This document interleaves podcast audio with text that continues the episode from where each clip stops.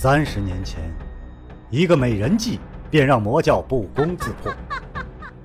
不知背后是谁在下棋，又下了怎样的一盘棋呢？身世、门派、兴亡，是阴谋还是预言？当命运之海向自己奔流而来，又当如何抉择呢？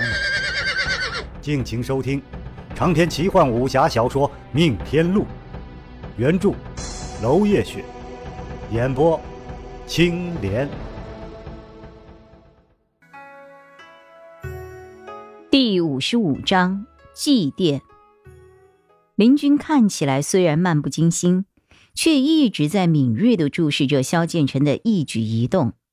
此刻反倒出声安慰道：“人死不能复生，好好照顾生者，节哀为重。”他已经看出了萧建成和潜入者的关系并不密切，所以直言相告，并不加以掩饰。萧建成垂下头，没有再继续询问。人不在了，说什么都没有意义。何况他与林军本来就是敌人，林军能坦诚相告，已是十分难得了。林军说：“你也不必如此沮丧。”天玄山庄背后的秘密若能解开，你的朋友定会泉下安心的。萧建成抬起头，怀疑的看着林军：“你自己的山庄，自己不知道里面有什么秘密？我自己是通不过试炼的，最多也就能把守这个秘密罢了。和纯明岛有关？嗯。”届时我会邀你一起解密。嘿，你贵为圣尊者，手下的能人异士应该不少吧？为什么你不找自己的人？我不想长生教的人得到这个秘密。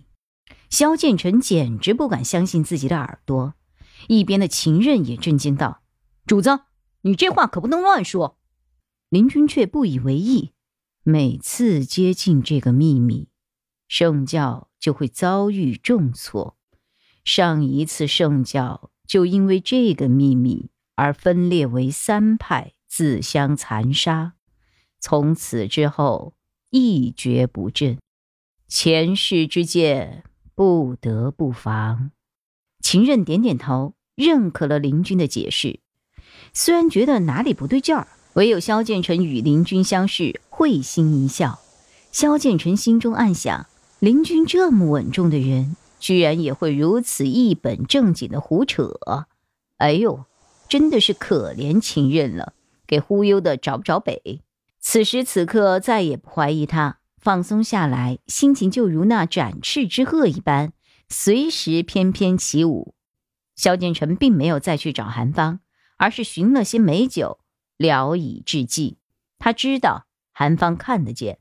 而韩芳此时的身份又不变，那他就替韩芳做了。天玄山庄的人也听之任之，估计林君早有交代，所以未作阻拦。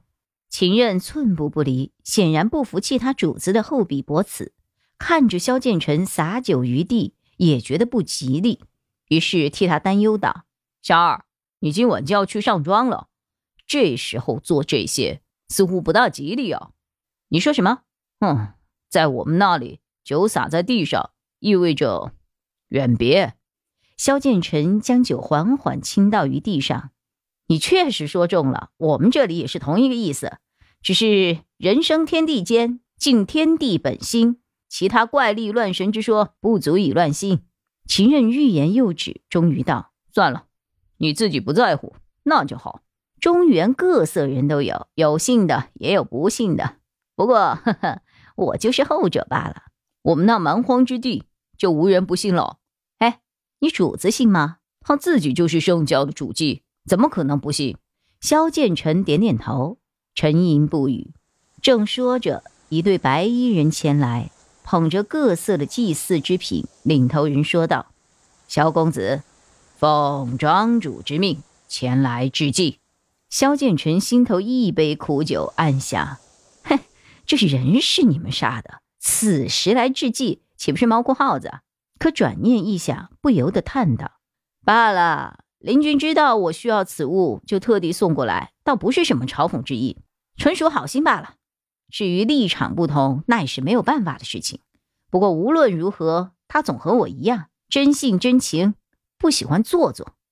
有了这些指点相逐，对素不相识的于磊，终于可以像样的致以哀悼了。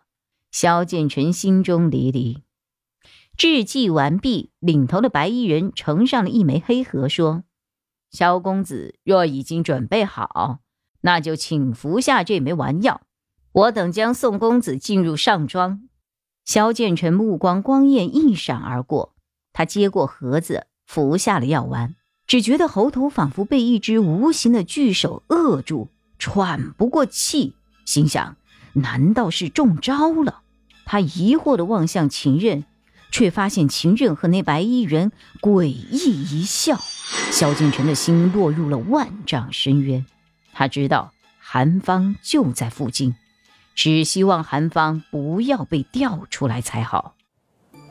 长篇小说《命天录》今天就为您播送到这里了，明天同一时间，敬请继续收听。